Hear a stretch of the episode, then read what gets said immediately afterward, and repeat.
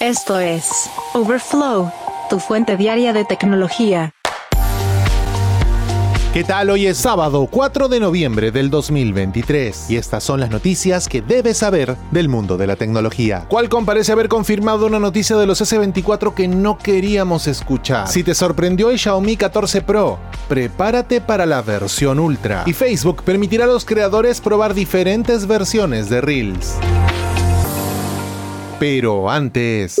X, la empresa de Elon Musk, está lista para lanzar el primer modelo de inteligencia artificial propio. La startup de inteligencia artificial XAI de Elon Musk lanzará su primer modelo de IA a un grupo selecto este fin de semana, de acuerdo con declaraciones del multimillonario y director ejecutivo de Tesla. Esto sucede casi un año después de que ChatGPT de OpenAI captara la imaginación de empresas y usuarios de todo el mundo, estimulando un aumento en la adopción de la tecnología de inteligencia artificial generativa. Musk, recordemos, cofundó OpenAI, la empresa detrás de ChatGPT en el año 2015, pero renunció a la junta directiva de la empresa en 2018. Esa es su versión, por lo menos. De acuerdo con su declaración, en algunos aspectos importantes, este nuevo modelo de XAI es el mejor que existe actualmente. El multimillonario, quien ha criticado los esfuerzos de inteligencia artificial y la censura de las Big Tech, mencionó a principios de año que lanzaría una inteligencia artificial de máxima búsqueda de la verdad que intenta comprender la naturaleza del universo y así rivalizar con BART de Google y Bing AI de Microsoft. El equipo detrás de XAI, que se lanzó en julio de este año, básicamente proviene de DeepMind de Google, la matriz de de Windows y otras importantes firmas de investigación de inteligencia artificial. Aunque X y XAI son separadas, las empresas trabajan en estrecha colaboración. De hecho, XAI también trabaja con Tesla y otras empresas del conglomerado de Elon Musk. Larry Ellison, cofundador de Oracle y autodenominado amigo cercano de Musk,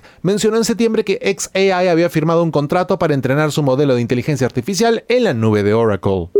Y Apple mencionó este jueves que la demanda de sus iPhones en China era fuerte, tratando de tranquilizar a los inversores que temen que esté perdiendo terreno ante un recién resurgido Huawei y otras empresas locales que fabrican teléfonos inteligentes. De acuerdo con Tim Cook en entrevista a Reuters, en China continental establecimos un récord trimestral en el trimestre de septiembre para el iPhone. Teníamos cuatro de los cinco teléfonos inteligentes más vendidos en las zonas urbanas de China. Apple parecía haber ganado participación de mercado en este país asiático en el periodo julio-septiembre, incluso con la actual contracción del mercado general de teléfonos inteligentes. La compañía espera vender más iPhones en el trimestre navideño a pesar de que ese tercio del año tuvo una semana menos de ventas que el año anterior. La firma de investigación Canalys estimó que las ventas totales de teléfonos inteligentes en China cayeron un 3% entre julio y septiembre respecto al año pasado, ya que los consumidores compraron menos celulares debido a que la recuperación económica fue un poco agitada. Se trata de un ritmo de caída más lento que en trimestres anteriores, una señal de que la caída del mercado había mainado. Las ventas de iPhone en China cayeron un 6% de acuerdo con la analista. Por otro lado, investigadores de mercado estiman que las ventas de teléfonos inteligentes de Huawei en China crecieron fuertemente durante el trimestre. De hecho, el teléfono Mate 60 Pro ha acaparado los titulares por utilizar un chip avanzado fabricado en China, a pesar de las presiones durante años por las debilitantes sanciones estadounidenses. Apple mencionó este jueves que sus ventas totales en China cayeron un 2,5%, pero atribuyó esto a las difíciles ventas de las Mac y el iPad. Tim Cook, CEO de la empresa, también mencionó que las ventas allí crecieron después de tener en cuenta los tipos de cambio. Las ventas de Apple en China han caído en tres de los cuatro trimestres del año fiscal 2023, finalizado el 30 de septiembre. De acuerdo con analistas, seguían viendo con optimismo las perspectivas de la demanda de Apple en China durante el cuarto trimestre, ya que había señales de que estaba acelerando un repunte en el mercado más amplio de teléfonos inteligentes. Los descuentos agresivos en la serie iPhone 15 durante el periodo previo al festival de compras anuales del Día de los Solteros el 11 de noviembre también está alentando la demanda. Aunque Apple ocasionalmente permite a los proveedores asociados en China ofrecer descuentos para estimular la demanda, estos minoristas también se han visto atrapados en una batalla de valor por dinero para ganar clientes. Durante las dos últimas semanas, plataformas como JD.com, Pinduoduo y Taobao de Alibaba han ofrecido importantes ofertas en modelos de iPhone 15, rebajando los precios hasta en casi 200 dólares por debajo del precio minorista.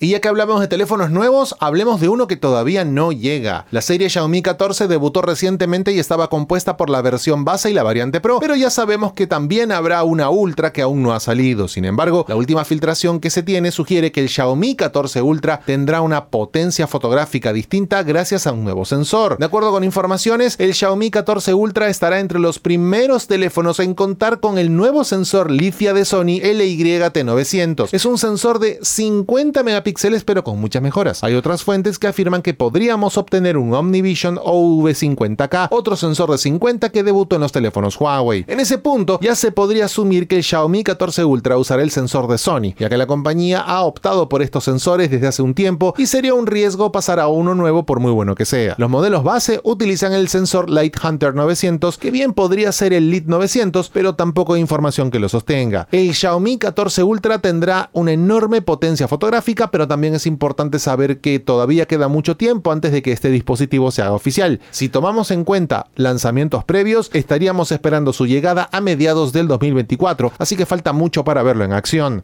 Y los creadores de Facebook están obteniendo un puñado de herramientas nuevas en la plataforma, incluida la capacidad de probar el rendimiento de los diferentes Reels. La nueva característica más notable es una de prueba de Reels A y B. Estas pruebas son una táctica común de marketing y publicación en la que los elementos de un contenido, por ejemplo, un boletín informativo o un artículo, se modifican para ver cuál genera más participación. Por ejemplo, en un artículo de noticias, los editores suelen probar varios titulares diferentes para ver a cuál responden más los lectores. En Reels, los creadores podrán configurar hasta cuatro miniaturas o subtítulos diferentes para un solo video en una prueba. Según lo que se ha mostrado de esta función, habrá diferentes versiones a grupos separados de la audiencia de un creador durante 30 minutos. Al final de la prueba, la versión con más reproducciones gana y aparecerá en el perfil del creador a menos que la cambien. La función estará disponible para teléfonos por ahora y de acuerdo con Meta en el futuro también se ofrecerán herramientas de IA para generar subtítulos y miniaturas. Además, Meta anunció algunas características que podrían facilitar un poco la administración de contenidos. En el panel profesional de un creador, por ejemplo, ahora se podrá ver el rendimiento de todas sus publicaciones y realizar acciones como ocultar publicaciones del perfil o moverlas a la papelera. Los creadores también obtendrán un poco más de datos sobre el rendimiento del contenido en Facebook. La plataforma ofrecerá a los usuarios una vista de 90 días en comparación con los 28 anteriores. Otros puntos de datos nuevos incluyen el rendimiento de un reel en relación con otros videos cortos de un creador, una métrica de retención para espectadores que muestra cuánto disminuye la audiencia y recuentos de vistas que incluyen repeticiones de un reel.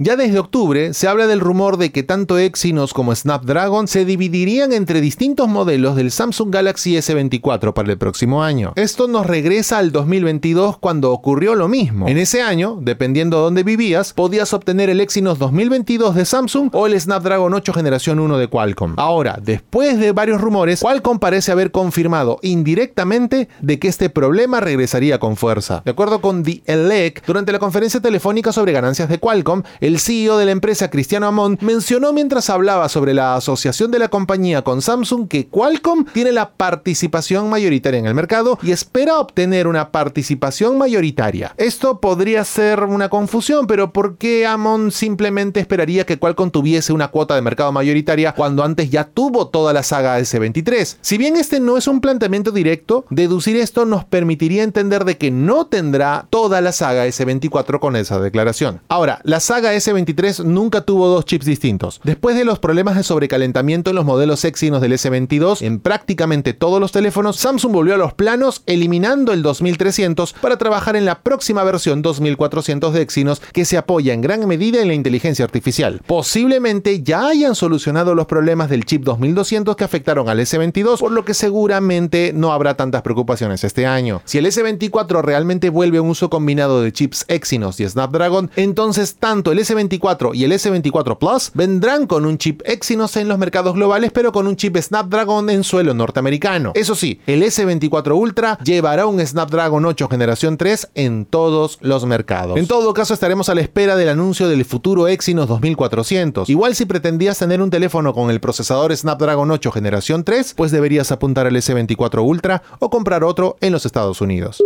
Tras la pausa, ¿Qué ha pasado con Xbox Game Pass Ultimate para los empleados de Microsoft? Overflow, tu fuente diaria de tecnología.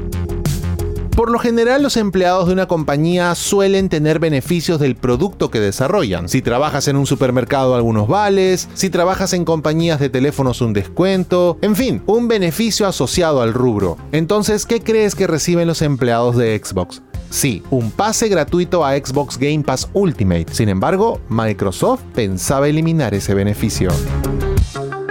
La empresa de Redmond quería sacar de raíz el Xbox Game Pass Ultimate para la mayoría de sus 238 mil empleados en enero, pero parece que la empresa está revocando esta decisión luego de las quejas de los empleados. De acuerdo con The Verge, los colaboradores de Microsoft habían expresado objeciones sobre la eliminación de este beneficio y el propio jefe de Xbox, Phil Spencer, investigó personalmente la situación. De acuerdo con la autoridad, se confirmó que la decisión será revertida y que los empleados de Microsoft conservarán el beneficio de Xbox Game Pass Ultimate a partir de 2024. En palabras del jefe de Xbox, después de analizar esto un poco más con el equipo, solo quiero confirmar que no se realizarán cambios en la disponibilidad de Game Pass en 2024. Si tienes un acceso a Game Pass hoy, seguirás teniéndolo. Agradezco el tiempo para ponerme al día y lamento las preguntas y la confusión creada. Esta reversión significa que los empleados de Microsoft continuarán teniendo acceso gratuito al Xbox Game Pass Ultimate que han tenido desde que se lanzó la opción de suscripción en 2019. Ellos han disfrutado durante mucho tiempo del acceso a suscripciones de Xbox sin cargos, con Xbox Live Gold anteriormente disponible como un beneficio para los empleados por años. No está claro de inmediato por qué Microsoft decidió inicialmente eliminar el beneficio, pero parece ser una decisión de beneficios o de recursos humanos, ya que Spencer no estaba al tanto de esto y rápidamente tomó medidas para revertir el cambio. Así que todo se apacigua en Microsoft y en Xbox.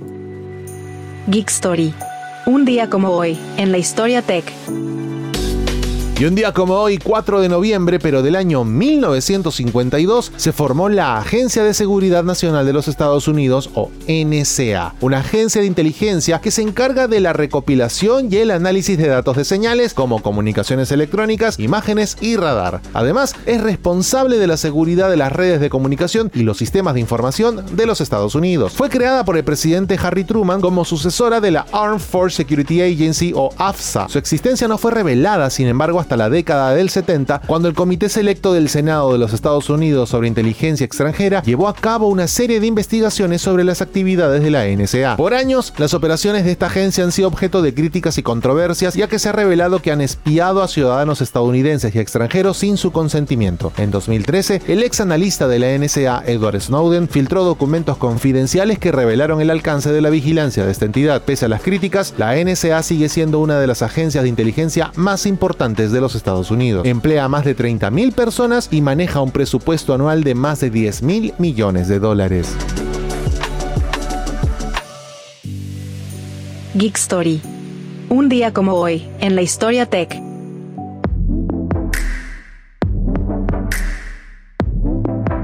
Hasta aquí la edición de Overflow de hoy, sábado 4 de noviembre del 2023. Muchas gracias por acompañarnos. Recuerda suscribirte a este podcast para que a diario recibas notificaciones sobre las noticias tecnológicas más importantes del mundo. Gracias por escuchar a Overflow. Suscríbete para novedades diarias.